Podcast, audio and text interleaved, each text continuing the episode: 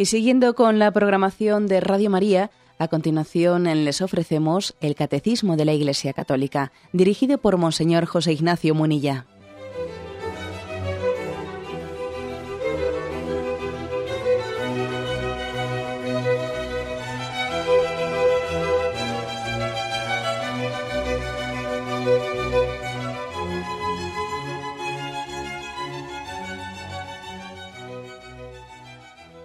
Cordial saludo a todos los oyentes de Radio María. Un día más, con la gracia del Señor, proseguimos el comentario del Catecismo de nuestra Madre la Iglesia. Estamos hablando del tema de la oración. En concreto de la oración de petición. Es un apartado de varios puntos y habíamos quedado en el 2631. En concreto hoy vamos a hablar de la petición de perdón de la petición de perdón a Dios. Es importante lo que hoy vamos a decir. Esto es una escuela de oración. El catecismo no habla en teoría. No se trata de una exposición doctrinal para aclarar conceptos, sino que el catecismo quiere, sí, por supuesto, resolvernos dudas, pero quiere que tengamos una profunda experiencia interior. El catecismo y la vida eh, son una sola cosa están llamadas a fundirse, eh, a fundirse la una en la otra. Bien, vais a ver que de una manera muy clara es el caso del punto de hoy, de lo que la Iglesia quiere invitarnos a hacer en esta catequesis que se nos va a dar sobre la petición de perdón. Dice así, el punto es el 2631. La petición de perdón es el primer movimiento de la oración de petición. Es el comienzo de una oración justa y pura, la humildad confiada nos devuelve la luz de la comunión con el Padre y su Hijo Jesucristo, y de unos con los otros. Entonces, cuando pidamos, cuanto pidamos, lo recibimos de Él. Tanto la celebración de la Eucaristía como la oración personal comienzan con la oración de petición. Bueno, como hacemos, vamos a ir un poco desgranando el contenido de este punto se nos remite en primer lugar a ese pasaje del publicano. Dice, la oración de petición es el primer movimiento de la oración de petición. O sea, es decir, entre toda, entre toda la oración de petición, porque claro, a Dios se le puede pedir muchas cosas, ¿no? Pero algunos se olvidan de que la principal es pedirle perdón. La primera oración de petición es la oración de perdón. A veces tenemos tenemos la sensación de que oración de petición es igual a egoísmo. Egoísmo, ¿no? Como si la oración de petición estuviese, eh, digamos, en, en competencia con la oración de acción de gracias. No. Precisamente para purificar a la petición del posible, digamos, ¿no? de, la posible acusación de egoísmo, de utilizar a Dios para mí, para mí, hacer yo, hacerme yo mismo el centro ¿no? de la oración en vez de que Dios sea el centro, para purificar a la petición de ese posible peligro, pues aquí está la respuesta. La respuesta es que la primera oración de petición es la petición de perdón. Porque la petición de perdón precisamente es no hacer de ti mismo el centro de la oración, sino hacer de Dios el centro de la oración. Este es, este es un caso muy claro, ¿no? el caso de esa parábola del fariseo y el publicano. Dice, mm, el texto es Lucas 18:13. En cambio, el publicano, colocado en la parte de atrás del templo, el publicano que se mantenía a distancia, ni siquiera se atrevía a levantar la vista del suelo, sino que se golpeaba el pecho y decía, oh Dios, ten compasión de mí, que soy pecador. Ciertamente el que ora así tiene muy claro que el centro de la oración es ese Dios santo ante el que él se encuentra. Ante el que él se encuentra. Orar así se mantenía a distancia, ni siquiera se atrevía a levantar la vista del suelo, se golpeaba el pecho diciendo, oh Dios, ten compasión, que soy un pecador. Orar así es tener una conciencia muy clara de delante de quién estoy. Orar así es tener conciencia de la santidad de Dios. Porque fijaros, lo, me habéis escuchado más de una vez esto en este programa, que lo más importante de la oración ya no es lo que voy a decir, sino tener una firme, una firme experiencia, una profunda experiencia de la presencia de Dios, delante de quien estoy. Conciencia viva de que estoy en presencia de Dios, de que soy mirado por Él, de que soy amado por Él. Claro, esto es lo que tenía el publicano. Y como tenía el publicano esa, eh, esa conciencia tan viva de delante de quien estaba, se sentía pecador. Se sentía pecador porque tenía una conciencia muy viva de, su presencia. Entonces digamos que el sentirse pecador o no sentirse pecador no depende tanto de que tengas muchos pecados o de que tengas pocos pecados, ¿eh? No, no. Depende de que haya una fuerte presencia de Dios o no haya fuerte presencia de Dios. Si hay una fuerte presencia de Dios, tú tienes una conciencia de que eres un pecador. Si la presencia de Dios es pequeña, tú no te sientes pecador, hombre, no pasa nada. No depende tanto de cuántos pecados tengas, sino de cuánta presencia de Dios hay en tu vida o en tu, en tu oración.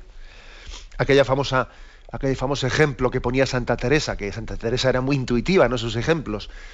Dice, estando yo en una habitación, estando en una habitación con las ventanas cerradas, vi que la mesa estaba limpia, ¿no? O aparentemente limpia, pero en abriendo la ventana y entrando el rayo de sol, de, sol, vi cuánto polvo había encima de la mesa. Hombre, el polvo ya estaba antes de que tú abrieses la ventana. Lo que pasa es que antes de que entrase el sol, tú el polvo no lo veías. No es que ahora comience a estar sucia la cosa, no, no. Ahora comienza precisamente a estar limpia, fíjate, porque ahora por lo menos ves el polvo. Y como lo ves, dices, esto está sucio y ya solo por decir esto está sucio, ya comienza a haber esperanza de que pueda llegar a estar limpio. O sea, repito, eh, que esto es muy importante. El, el sentirse o no sentirse pecador no depende tanto de cuántos pecados tengas, sino de cuánta presencia de Dios haya en tu vida. ¿Mm? Cuando, escuchamos la típica frase esa, ¿no? Yo no tengo pecados, yo no tengo pecados. Bueno, pues claro, ¿qué es lo que estamos, qué es lo que está ocurriendo ahí? Que yo no tengo presencia, o sea, no tengo experiencia de Dios, no tengo experiencia de Dios, de Dios, o sea, es así.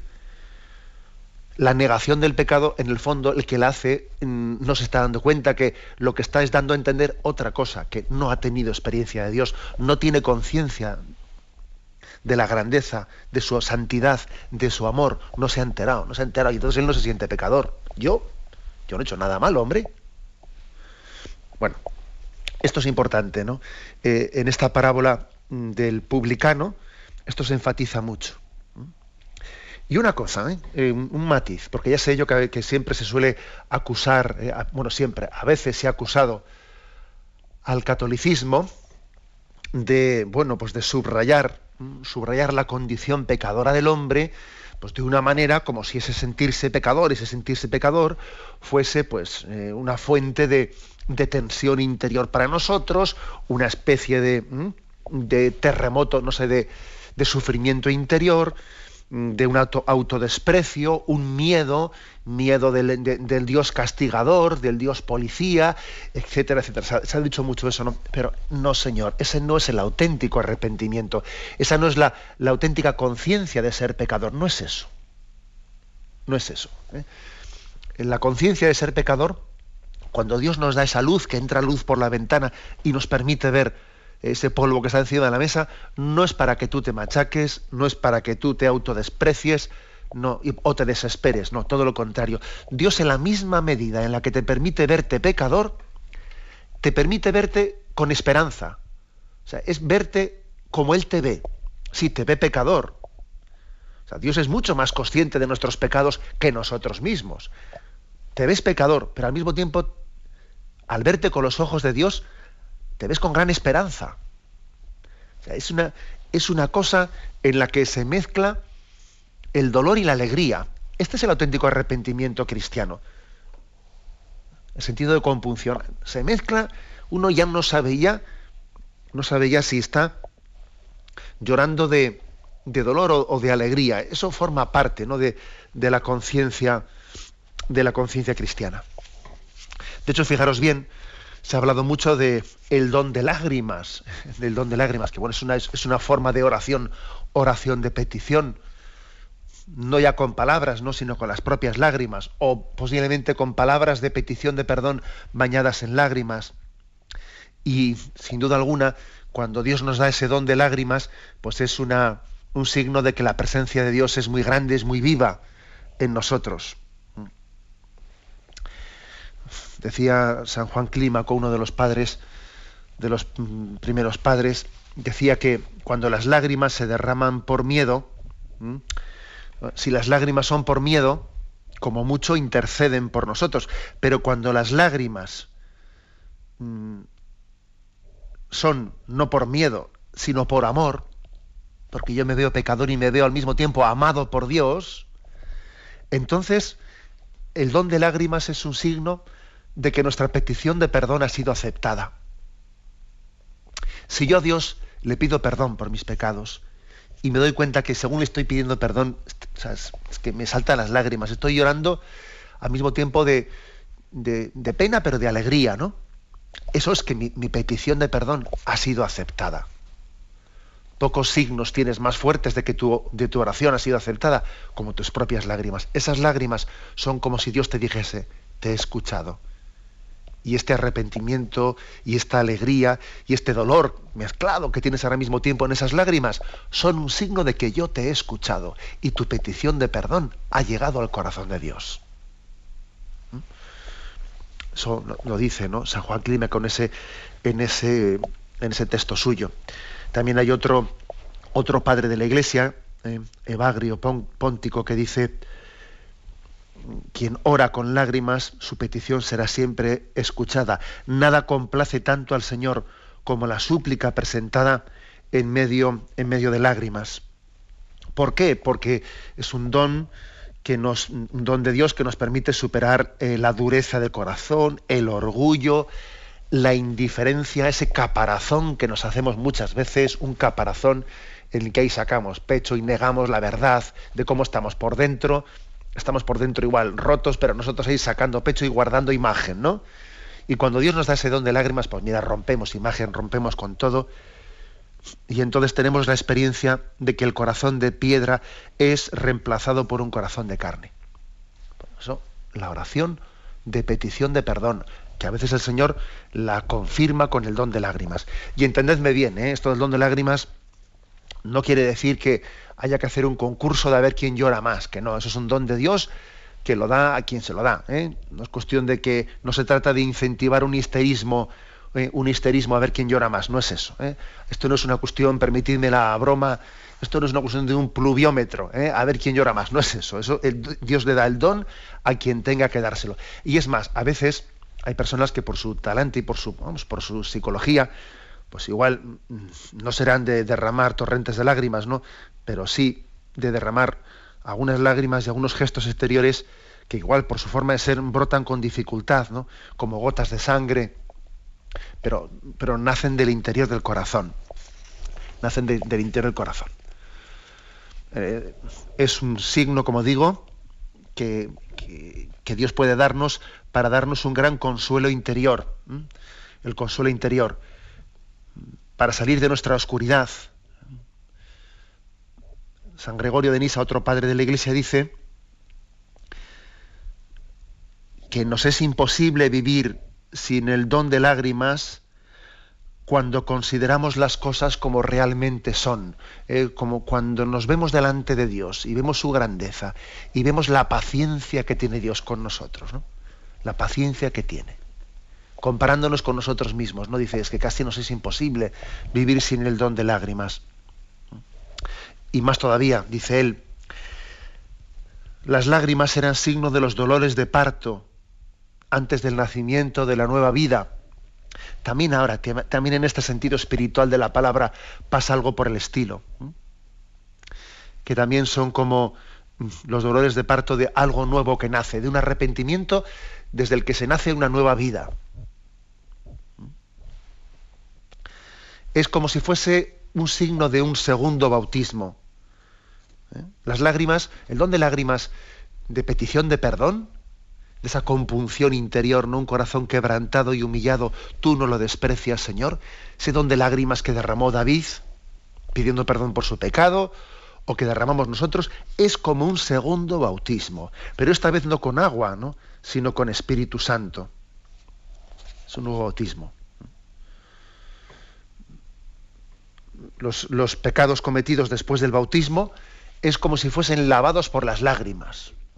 Eso también lo dice algún padre, algún padre de la iglesia, como un segundo bautismo. Lógicamente está ligado al sacramento de la penitencia, al sacramento del perdón. experimentamos en esa especie de segundo bautismo, que es el don de lágrimas, esa petición de perdón sincera ¿eh? que el Espíritu Santo suscita en nosotros, experimentamos un gozo y una paz liberadores. Por eso no es cierta, eh, como he dicho yo antes, esa, esa, acusación que se hace de que, claro, de que, de que el catolicismo está siempre ahí acogotando a la gente, pecado, pecado, pecado, ¿no? Como si, no, no, no, no, mire usted, o sea, la, petición de perdón, la conciencia de ser pecado, de, de pedir perdón por nuestro pecado, es liberadora, es liberadora. Porque conocemos el amor misericordioso y porque somos consolados, ¿no?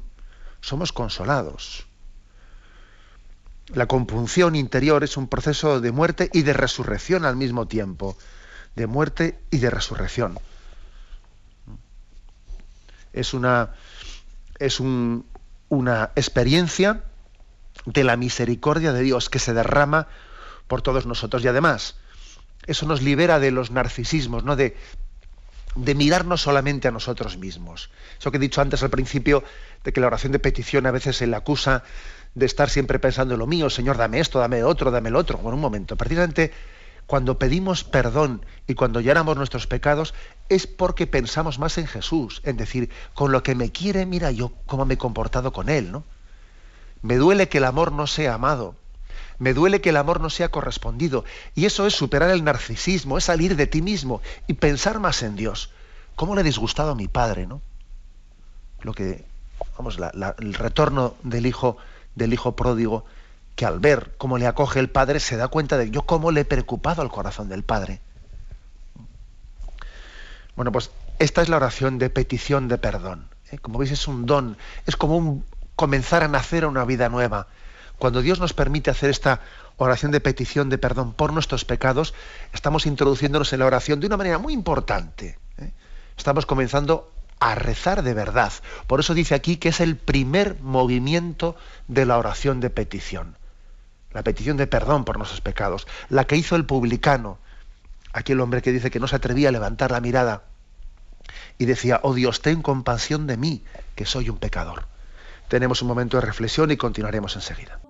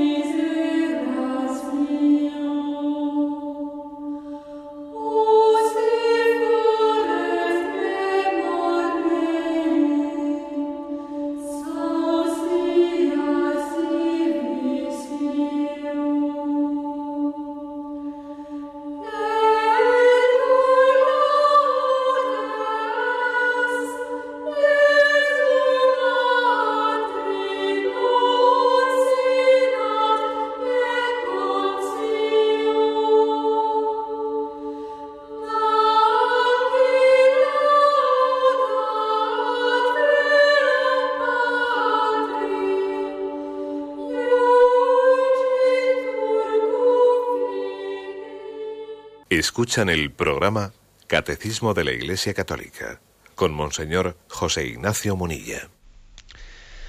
Continuamos en esta edición del Catecismo comentando el punto 2631, la petición de perdón. ¿eh? la primera de las peticiones, la primera de las oraciones de petición, es el primer movimiento de la oración de petición, dice aquí el catecismo.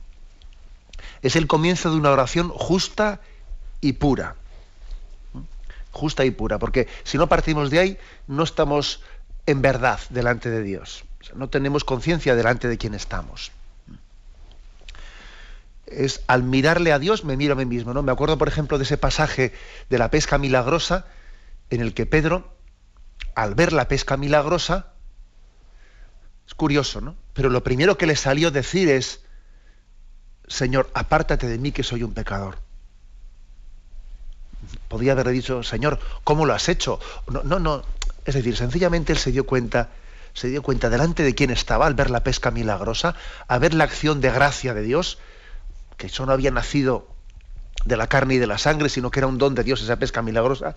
Y lo primero que se le ocurrió decir es, apártate de mí que soy un pecador. Cuando uno tiene conciencia de la gracia, inmediatamente, inmediatamente lo primero que le brota es pedir perdón, ¿no? Es decir, que mm, la verdadera oración, decía un autor que me hizo gracia leer esta expresión, decía que la verdadera oración tiene más que ver con la espeleología que con el alpinismo, decía él tiene más que ver con la espeleología que con el alpinismo. ¿eh? O sea, más de. Mm, no se trata de que la verdadera oración es, mira, pues es que es uno que tiene experiencias místicas muy grandes y conoce el Espíritu Santo y, tiene una especie de acceso a, a, misterios ocultos que están muy altos. No, no, mira, antes de hacer alpinismo, es cuestión de hacer espeleología, es decir, de mirarte a ti mismo y de, y de ante Dios, ante Dios sentirte pecador se trepa hacia arriba, se sube hacia arriba por la escalera de la humildad, que baja al abismo de nuestro pecado, y allí es como si rebotase. Y si Dios nos concede sentirnos pecadores, si Dios nos concede explorar nuestra miseria, es para que desde allí subamos rápido hacia el cielo. Y cuanto más toquemos el fondo de nuestra pobreza, mm, con más rapidez nos levantamos a Dios. ¿eh? es como si lanzamos una pelota al suelo y cuanto con más fuerza la, lances al suelo, con más fuerza se rebota hacia arriba. ¿eh?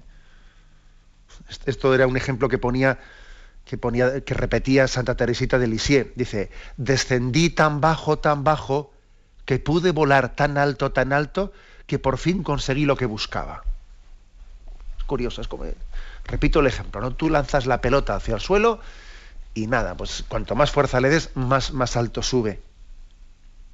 Esta es la experiencia del publicano, el que se humille será enaltecido. Y esta es la experiencia del buen ladrón. Mira, nosotros tenemos lo que hemos merecido, pero este qué mal ha hecho. Y Jesús le dice, ¿no? Hoy estarás conmigo en el paraíso. El que se humille será enaltecido. Por eso, ¿no? Por eso, frente a quienes, mm, a quienes piensan que pues que la, que la oración de petición pues no es la oración de los adelantados en la vida espiritual, ¿no? Que la oración de los adelantados es la oración de acción de gracias, de contemplación, que la oración de petición es más bien de los que están en los primeros pasitos, ¿no? En los primeros pasitos, de los que todavía están muy verdes, ¿no?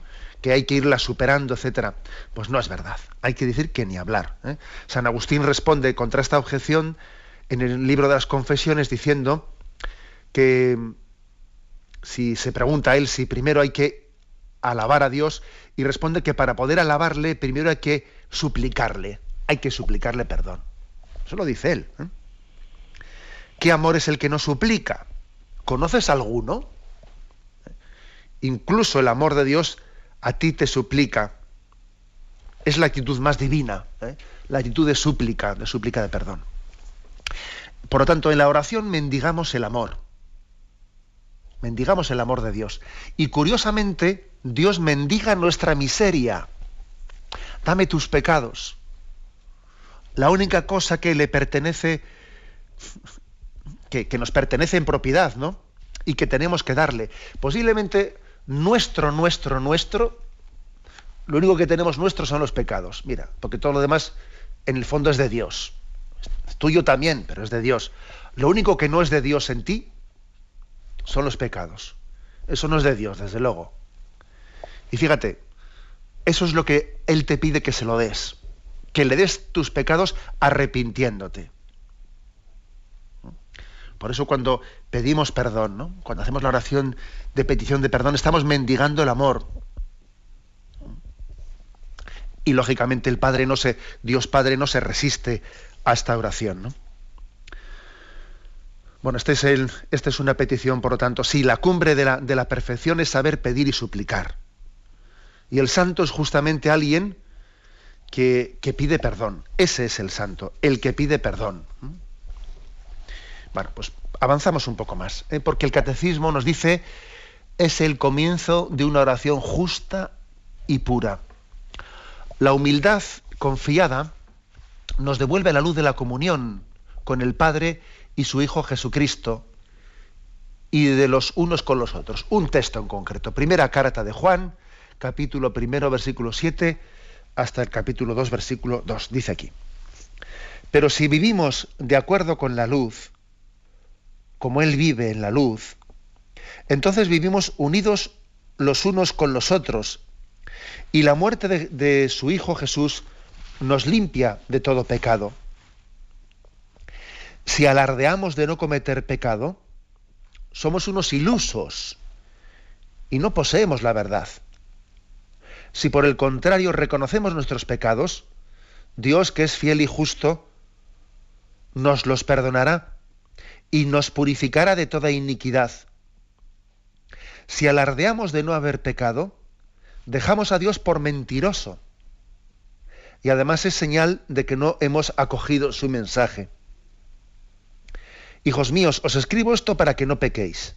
Ahora bien, si alguno peca, tenemos un intercesor ante el Padre, Jesucristo, el justo. Porque Jesucristo murió para que nuestros pecados sean perdonados y no solo los nuestros, sino también los del mundo entero. Bueno, afirmación de este, de este texto. ¿no? Eh, si vivimos en la luz, si vivimos en la luz, vivir en la luz, vivir en la presencia de Dios, como he dicho al principio, pues es, es el signo, es la, digamos el presupuesto necesario para podernos sentir pecadores, o al revés, el sentirnos pecadores es un indicio de que vivimos, vivimos en la luz vivir en la luz, vivir en la verdad de Dios, vivir en la conciencia de su santidad. Curiosamente, eh, también esto me lo habéis escuchado en alguna ocasión, los, mm, los santos, claro que han tenido un increscendo, ¿eh? un increscendo. Eh, un santo, claro, lógicamente ha estado mucho más cerca de Dios en la etapa final de su vida que al principio porque va teniendo un crecimiento progresivo ¿no? en la vida de gracia. Objetivamente hablando, los pecados que pudo cometer un santo en la primera parte de su vida, pues eran muy superiores que la última parte de su vida, porque iba creciendo en santidad. Eso es así.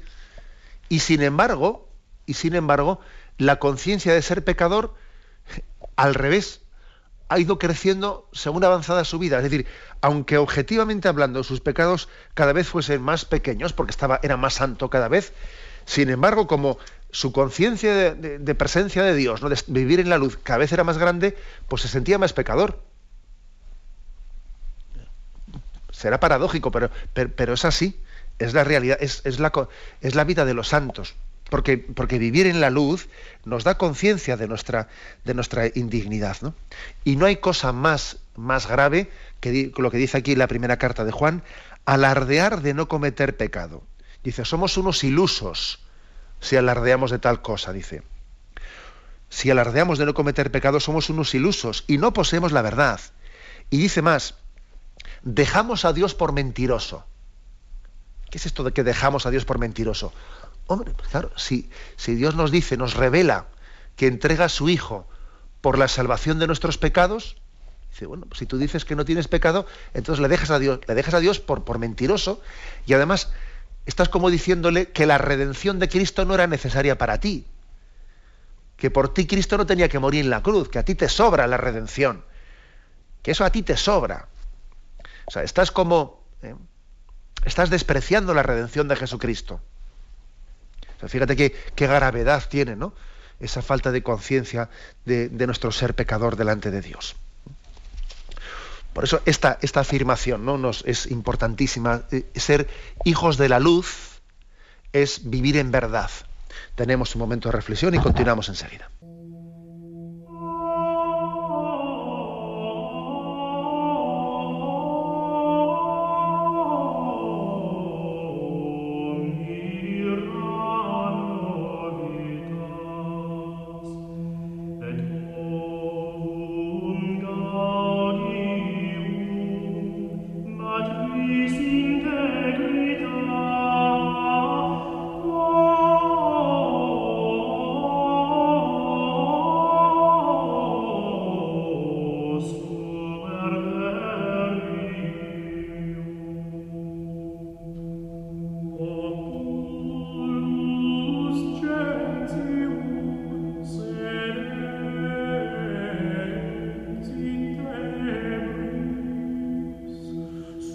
grande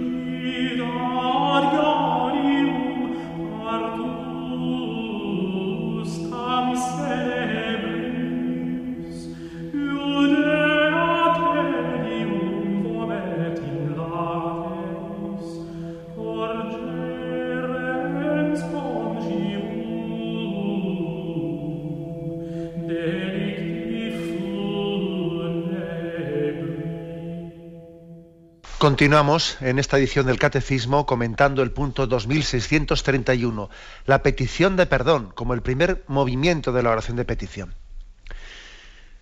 Nos propone también aquí otro segundo texto de la primera carta de Juan. ¿eh? Dice aquí, eh, he leído la frase, la he dejado de medio leer, la humildad confiada nos devuelve a la luz de la comunión con el Padre y su Hijo Jesucristo y de los unos con los otros. Es decir, que pasa una cosa, y es que la, petición de perdón no solo nos permite hacer las paces con, Dios, de, vivir en comunión con Él, no solo es recibir la gracia del perdón de Dios, sino que nos permite vivir en paz con todo el mundo que nos rodea, hacer comunión con lo que nos rodean. Porque cuando uno no está en paz con Dios, está en guerra con todos los que le rodean.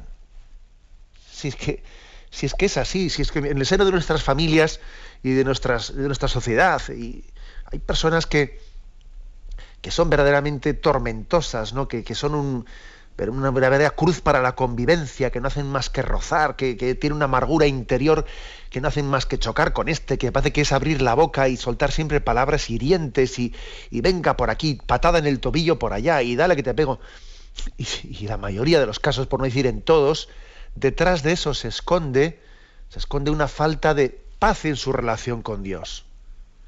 Y uno eh, no tiene, eh, no ha hecho la paz de, llorar sus pecados, de sentirse humilde, de, humildemente decir yo pecador, yo pecador, ¿no? Y si uno no ha, hecho esa profunda experiencia de, de, saberse la persona más pecadora del mundo, entonces, pues resulta que con los, con los demás, lo que está haciendo es hacer de los demás su particular, eh, pues el saco de, del boxeador de entrenamiento, ¿no? Utilizas a los demás para, eh, pues, para proyectar la violencia interior que tienes. Y en vez de mirarte a ti mismo y decir yo pecador, pues estás viendo en todos los que te rodean tus enemigos, que no, que tu enemigo es el pecado. Tu enemigo anida dentro de ti. Y Cristo te quiere dar la gracia de poder liberarte ¿no?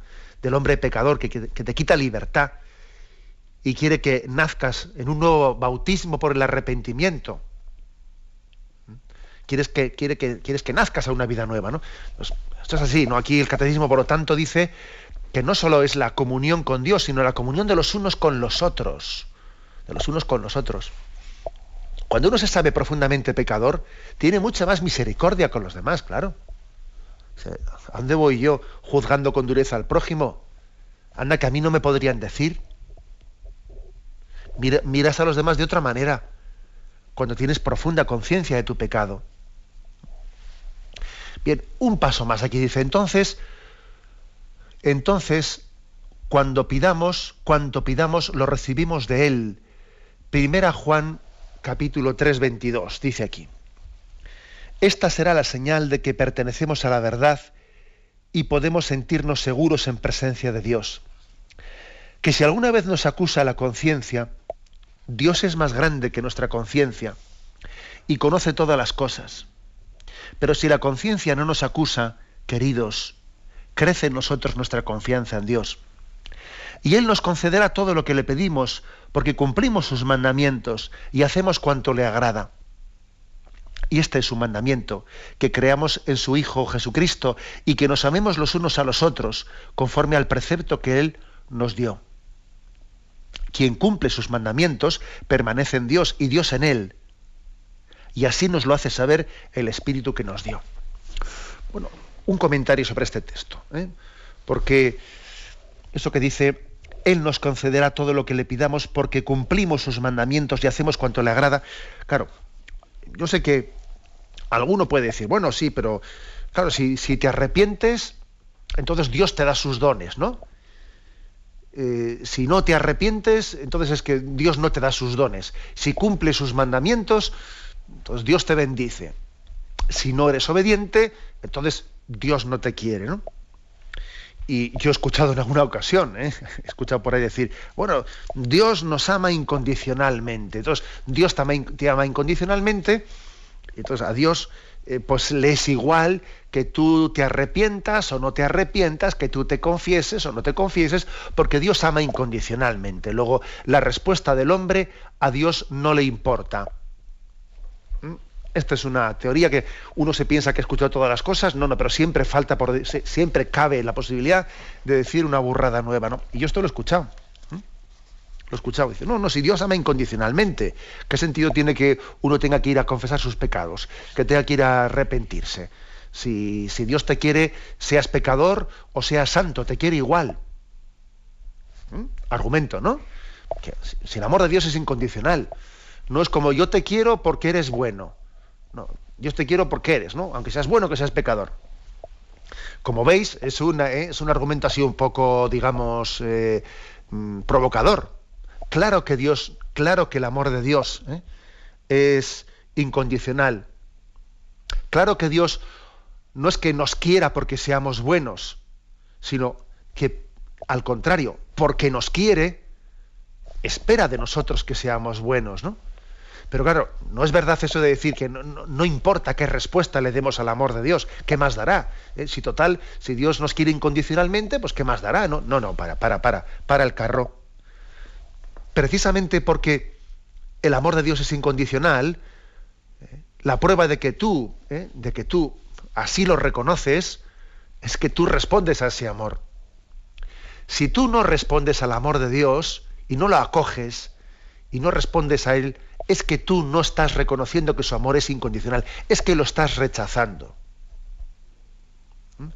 Cuando el hombre se cierra la conversión, está rechazando el amor incondicional de Dios. Entonces no vale, no vale con decir Dios me ama incondicionalmente, ya, ya, pero tú tienes que acoger ese amor incondicional de Dios. Es así, es como yo pongo el, caso de, o el ejemplo de un vaso de agua que llueve, llueve e incondicionalmente lo, lo moja todo, ¿no? Y también cae el agua, cae el agua dentro del vaso y fuera del vaso. El amor de Dios es incondicional, sí, pero si yo pongo la mano encima del vaso de agua y no dejo que entre el agua, el agua no entra. Yo no estoy permitiendo que Dios me quiera. O sea, Dios ama incondicionalmente, pero yo con mi libertad puedo despreciar, rechazar, no dejarme querer por Dios, no dejarme amar por Él, no dejarme cuidar por Él, yo puedo poner la mano encima del vaso y decir, aquí no entra agua. Y Dios respeta mi libertad, porque me ha hecho libre. Y el amor no se impone, el amor se propone, es una amistad. Y una amistad es cosa de dos. Es cosa de dos. Luego, ¿eh? luego, ojo con el argumento de que Dios ama incondicionalmente y entonces ¿qué más dará? Que yo me arrepienta, que no me arrepienta, que me confiese, que no me... ¿Qué más da? No, no, momento, momento. ¿eh? Dios me ama, pero el amor es cosa de dos, porque es un amor de amistad, porque es un amor esponsal. No es algo unil... No, no, espera una respuesta de amor por nuestra parte. Por eso es tan importante la oración de petición de perdón, porque cuando uno pide perdón es que está respondiendo a la llamada de amor de Dios. Dios te ha dicho te quiero y tú al pedir perdón dices yo también Jesús, yo también te quiero y por eso me siento pecador. Bueno, esto es, importante. Eh, lo digo porque a veces hay ciertas falacias, eh, ciertas frases hechas que, nos confunden, ¿no? Nos confunden y nos meten líos interiores, y, no sé, pues que, son tentaciones. Quitarle importancia, ¿qué más da? Si Dios lo es todo, ¿qué más? un momento, un momento. Dios hace salir su, su, el sol sobre buenos y malos. Entonces, ¿qué más dará que seamos buenos o malos? Hombre, hombre, no, saques esa conclusión de ahí. Precisamente porque Dios ama incondicionalmente, se espera de ti un amor incondicional. De lo contrario es que tú estás despreciando y rechazando ese amor incondicional de Dios. Y termina este punto, el 2631, diciendo, tanto la celebración de la Eucaristía como la oración personal comienzan con la petición de perdón. ¿Mm? En la Eucaristía, pues, es muy claro, ¿no? En la Eucaristía decimos esa expresión, antes de celebrar los sagrados misterios, reconozcamos nuestros pecados. Puede haber distintas fórmulas, pero esta es ¿eh? la más tradicional. Antes de celebrar los sagrados misterios, reconozcamos nuestros pecados. Si al acercarte al altar ¿eh? recuerdas que tienes algo contra alguien, primero reconcíliate y luego ven aquí. Y de momento, eh, contra Dios, contra Dios, mm, por supuesto que tenemos, ¿no? Pues mucho, mucho pecado, una falta de gratitud muy grande hacia Él y al comenzar la Eucaristía sentimos esa necesidad, sentimos la llamada de la Iglesia, recibimos la llamada de la Iglesia de pedir perdón.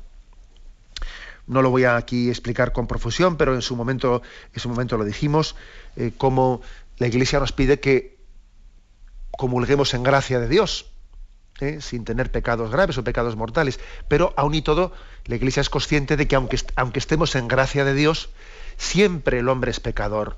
¿Eh? Siempre el hombre es pecador. Hay otro, otro sentido del pecado en sentido pues mm, venial, ¿eh? esa distinción que hace ha hecho la tradición de la Iglesia entre pecado mortal y pecado venial. El hombre siempre es pecador, el justo peca al día siete veces, dice la Sagrada Escritura. En ese sentido es el que se dice pidamos siempre perdón antes de comenzar los sagrados misterios. Y además porque nadie es digno de recibir a Jesús. Y eso se dice al comienzo de la misa. Y justo antes de comulgar se dice, Señor, yo no soy digno de que entres en mi casa. O sea, todavía se vuelve a incidir más antes de, recibir la sagrada, la sagrada comunión, todavía se insiste más. Señor, yo no soy digno de que entres en mi casa, pero una palabra tuya bastará para sanarme. Recordando aquel centurión que no se sintió digno de que Cristo entrase en su casa. Bueno, mm, por lo tanto, en la celebración eucarística. Y dice también en la oración personal. En la oración personal. Que a eso igual no estamos tan acostumbrados. No estamos tan acostumbrados que iniciemos la oración de personal, la oración personal con una petición de perdón. Por ejemplo, el Santo Rosario, cuando lo rezamos, generalmente suele ser precedido del Señor mío Jesucristo. Fijaros cómo también pedimos, eh, pedimos la compunción del corazón pedimos eh, el, profundo arrepentimiento para rezar el Santo Rosario, en el que se dice ruega por nosotros pecadores. O sea que también integramos en nuestra oración personal la petición de perdón. Sería una, una buena, una, una, correcta forma, ¿no? una muy mm, equilibrada forma de comenzar la oración personal, hacer un acto de presencia de Dios, me pongo en presencia de Dios, y al estar en presencia de Dios me doy cuenta de la gratuidad de ese hecho, que es, que, es totalmente gratuito estar en presencia de Dios, que es inmerecido por mi parte. Y entonces, acto de presencia de Dios, conciencia de que es, es inmerecido que yo esté en su presencia y le pido perdón por mi pecado. Es lo lógico. ¿eh? Si hago una presencia de Dios, un acto de presencia de Dios intenso, enseguida de ahí se desprende la necesidad de pedir perdón por mi pecado. Bien, lo dejamos aquí. ¿eh? Hoy hemos comentado el punto 2631 del Catecismo. Damos paso ahora a la intervención de los oyentes. Podéis llamar para formular vuestras preguntas al teléfono 917 107 700. 917 107 700.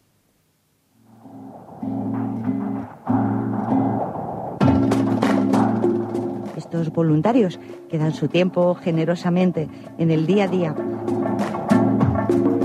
cordial saludo a todos los oyentes de Radio María.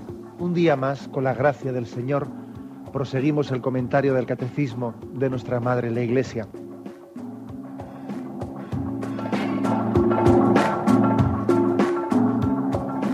Porque le has quitado la única manera de protesta que tiene. O sea que cuando hay un dolor fuerte no hay que tomar analgésicos, hay que no, ir no, hay que al tomar, médico. no, sí, hay que, bien, pero, pero no analgésicos fuertes para que se cometa el error de bloquear la defensa y no poder llegar al diagnóstico. Bien, bien. ¿Le gustaría tener sus programas favoritos de Radio María para escuchar en cualquier momento? Llame y pídanos el programa que más le interesa en cualquiera de sus emisiones. Recogeremos su petición y sus datos completos para hacer el envío. Solo necesita un lector de CD o DVD que admita el formato de compresión MP3. Llame al 917-107-700 y atenderemos su petición encantados. Tome nota. 917-107-700. Radio María, más cerca de usted.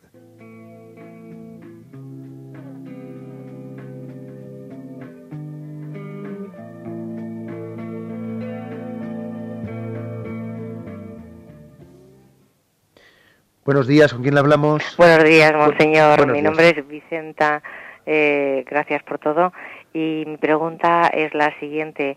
Mi marido falleció hace ocho años. eh, tengo convencimiento por la forma de morir, que murió en tres meses de cáncer, de que subió al cielo. Y, y, bueno, dijo de que desde allí nos iba a ayudar a mis cinco hijos y a mí. Eh, tengo la completa seguridad, pero además me gustaría muchísimo que nos dijera un poquito, que nos hablara un poquito acerca de las almas del purgatorio. Y yo siempre pienso cómo estará mi marido, dónde estará mi marido, cómo verá a Dios, pero siempre me gusta muchísimo y rezo todos los días por las ánimas benditas del purgatorio. Es un tema que me encanta y que me gustaría que nos lo explicara un poquito más para tener un poquito más de conocimiento y que es un dogma de fe y, y bueno, cómo podemos ayudar más a las almas del purgatorio día a día. Muchísimas gracias, que Dios le bendiga. Gracias a usted. Bien, eh, en su momento tuvimos una explicación eh, bastante detallada, el tema del el catecismo, el tema del purgatorio. Digamos una cosa, eh, que es muy importante que quitemos de la mente eh, la imagen que a veces hemos tenido de que el purgatorio es una especie como de infierno, pero con fecha de caducidad, como si fuese un infierno, pero, pero que terminará. No, esa es una imagen que hay que purificar, o sea, que hay que, que hay que quitarla de la mente. Porque el purgatorio es un estado de buena esperanza. E- En el purgatorio hay esperanza, ¿no? A diferencia del estado de condenación. Luego, el purgatorio es un lugar en el que hay una gran comunión entre las almas que se purifican para llegar a ver a Dios y nosotros y los que peregrinamos. Hay una gran comunión entre unos y los otros. Por eso el hecho de que nosotros oremos por las almas de purgatorio o nos encomendemos a las almas de purgatorio, pues ha formado siempre parte de la tradición de la Iglesia. ¿Mm?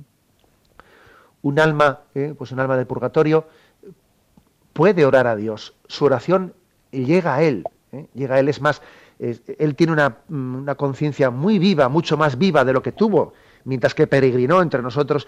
Tiene una conciencia mucho más viva del amor de Dios y tiene mucha mayor cercanía a Él para interceder por nosotros. Las almas de purgatorio están en un estado privilegiado de intercesión. No como las que están en el cielo, ¿eh? pero por supuesto están en un estado mucho más perfecto que el de nosotros, ¿eh? para poder interceder ante Dios. Bueno, eso en primer lugar. ¿eh? Luego hay una comunión muy grande entre nosotros. Y no olvidemos que la mayor obra de misericordia que podemos hacer es orar por los difuntos, es una gran obra de misericordia espiritual y que ellos eh, no- nos están encomendando. ¿no? Acordaros de aquella frase de Santa Teresita, de que voy a pasar mi cielo haciendo eh, llover gracia sobre la tierra, ¿no? Voy a pasar mi cielo de una manera, eh, de, una manera apostólica. Y ahí está Santa Teresita siendo patrona de las misiones. Voy a pasar mi cielo haciendo llover gracia sobre la tierra. También eso cabe decirlo ¿eh? de las almas de purgatorio, aunque sea en otra, medida y en otro grado. ¿no? Por lo tanto, esa, conciencia que tiene el oyente de que su marido que falleció está intercediendo por, ellos desde el cielo, por los cinco hijos y por ella, sí, por supuesto. Es una conciencia, eh, una conciencia mm, que, estoy convencido de que el Espíritu Santo se la ha inspirado. Nuestros seres queridos interceden por nosotros. Hemos olvidado en gran parte, ¿no? Cuando, y yo voy a decir una cosa, en la medida en que hemos olvidado rezar por nuestros difuntos, claro, también olvidamos que ellos rezan por nosotros. Y, esta riqueza del misterio de la Iglesia, de la comunión de los santos, bueno, pues eh, se, pierde, queda, queda en la penumbra, y entonces nos sentimos solos. Padecemos la soledad, que yo creo que es una de las pobrezas más grandes de este mundo. Y un cristiano no está nunca solo. No solo porque Dios habita en él, sino porque vive en la comunión de los santos.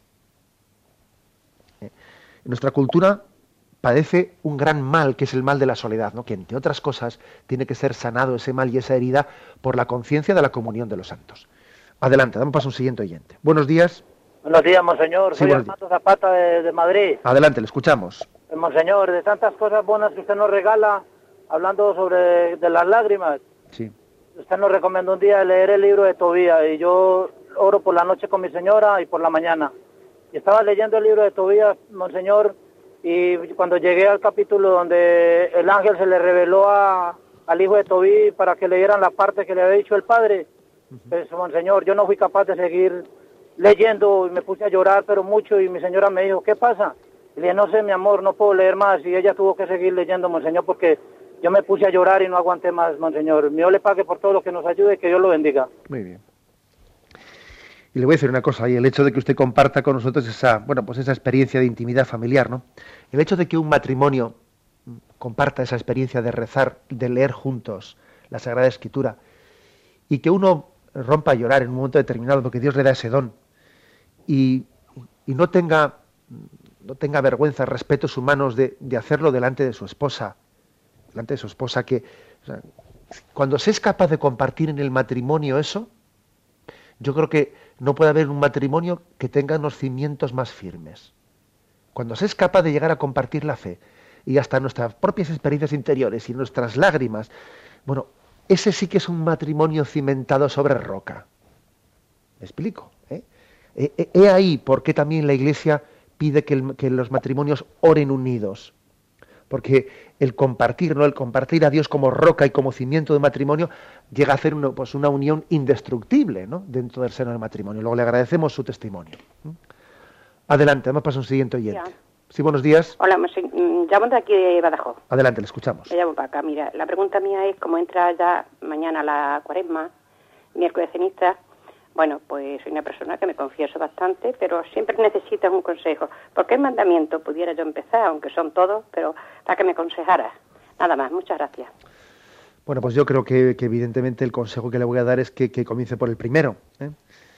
Que comience por el primer mandamiento, insistiendo, insistiendo en, en la confianza en Dios, en un amor a Dios, traducido en la confianza, en el abandono, en la superación de nuestros miedos, de nuestras angustias, de ser capaz de dejar en manos de Dios nuestras preocupaciones y, confiar y olvidarnos. ¿eh? Creo que la confianza, la confianza es el termómetro del amor. ¿Mm? Y yo creo que es, importante que usted comience por ahí, ¿no? Por la capacidad de, de abandonarnos en nuestros problemas delante de Dios, ¿no? Y, al mismo tiempo yo le insistiría que también examine su oración, la profundidad de su oración, de su en relación profunda con el Señor, de si nuestra oración es rutinaria, de si tenemos deseo de conocerle más, de si nos formamos intensamente, si nuestra formación nos la tomamos en serio. Creo que el primer mandamiento, ¿eh? el primer mandamiento, pues debe ser el, comienzo del examen de conciencia. ¿eh? Bien, creo que esa llamada que ha hecho la oyente a que vivamos una, una cuaresma intensa y bien preparada penitencialmente, pues eh, nos viene bien a todos. Adelante, vamos a una última llamada. Buenos días. Buenos días. Buenos días, eh, Padre, yo le, agradezco que haya hoy hablado del don de lágrimas, porque nunca había escuchado eso y yo me sentía una mojigata cuando llevo cosa de un año que veo la fe de otra manera. Las palabras de la iglesia de la misa no me suenan huecas como antes, sino que me descubro a mí misma mirándole como una tonta al cura viendo la belleza eh, de esas palabras y cayéndome lágrimas que parece, digo, Dios mío, quítame esto, por Dios, que va a decir la gente que cuánto estaré sufriendo y nadie entiende que son lágrimas del, del sentimiento tan profundo que me inspira, de pensar que en ese momento el cielo también, al mismo tiempo que en la tierra, está haciendo como una misa, una alabanza a Dios. Eh, veo la belleza de, Dios cuando me habla, la humildad tan grande que, Él tiene cuando se dirige a, a mí yo mm, no hago más que llorar, llorar, llorar. Yo se lo digo al cura de mi parroquia que cuando me confieso lo utilizo como guía espiritual. Le digo, padre, me dice que procure no llorar, pero no lo puedo evitar. Si es que es constantemente un llanto cuando le estoy escuchando a usted por las mañanas eh, y, es un llanto de, a veces de, de decir, necesito no sé, padre, cómo explicarle, de arrodillarme ante ti. El verdadero triunfo mío va a ser arrodillarme, adorarte y llorar, llorar eh, por ese sentimiento doble de, tristeza por haber pecado y, ver mi vida atrás. Eh, y, por otro lado, de, agradecimiento, de, que ya no puedo más, quiero solo estar contigo. Eh, de acuerdo, le, agradecemos su testimonio, que a todos nos, nos, nos, nos, nos mueve, ¿no? Y es una llamada para nosotros. Yo creo también que existe como mm, fases en nuestra vida y que hay que ir mm, pasando por ellas, abrazándolas y siendo conscientes de que Dios tiene una pedagogía con nosotros y que en esa pedagogía pues hay etapas en nuestra vida y cada etapa es importante. ¿eh? Entonces, pues por ejemplo, pues es muy, muy probable, muy previsible que no eh, que el don de lágrimas no le, va, no le vaya a acompañar a una persona a lo largo de toda su vida. Lo más probable es que no, que haya fases en la vida. Lo más probable. Pero el hecho de que, por ejemplo, usted después de unos años eh, largos de alejamiento, al, haber de nuevo tenido pues, esa experiencia de, del amor de Dios, ahora usted lo vea todo distinto. antes veía la misa que eso era palabras huecas. Ahora, sin embargo, veo en la, en la misa, veo en la, en la Sagrada Eucaristía, veo la humildad de Dios, de cómo se abaja, de cómo se acerca a mí, veo la belleza, todo me conmueve. De alguna manera es un momento de gracia para usted muy intenso. Es un momento de gracia muy intenso que posiblemente, le voy a decir una cosa, también, también pasará. Pasará en el sentido no de que Dios deje de ser tan importante para usted, sino es posible que de aquí a un año, dos años, el tiempo que fuere, puede ocurrir que su sensibilidad igual no se sienta tan conmovida, tan conmovida ante la presencia de Dios. Y es posible que le toque, en esta otra fase de su vida, seguirle al Señor en mayor sequedad. En mayor sequedad. Bueno, no pasa nada no pasa nada. ¿eh? Usted continuará amándole y recibiéndole su amor, quizás no con, con, una percepción sensible tan grande, pero viviendo en la fe, viviendo el amor de Dios en la fe, aunque no igual tan sensiblemente. ¿Me explico? O sea que yo creo que el don de lágrimas es un don muy grande, muy grande, y al mismo tiempo tenemos que tener conciencia de que nosotros no lo poseemos, que Dios lo da, como a veces, ¿no? Pues también se le da a un niño a comer pues un determinado alimento y luego se le quita y se le da otro tipo de manjar distinto. ¿eh? Acogemos los dones de Dios cuando los da y cuando los retira, pues mm, sencillamente le seguimos, le seguimos queriendo igualmente. ¿eh? Tenemos el tiempo cumplido. Me despido con la bendición de Dios Todopoderoso, Padre, Hijo y Espíritu Santo. Alabado sea Jesucristo.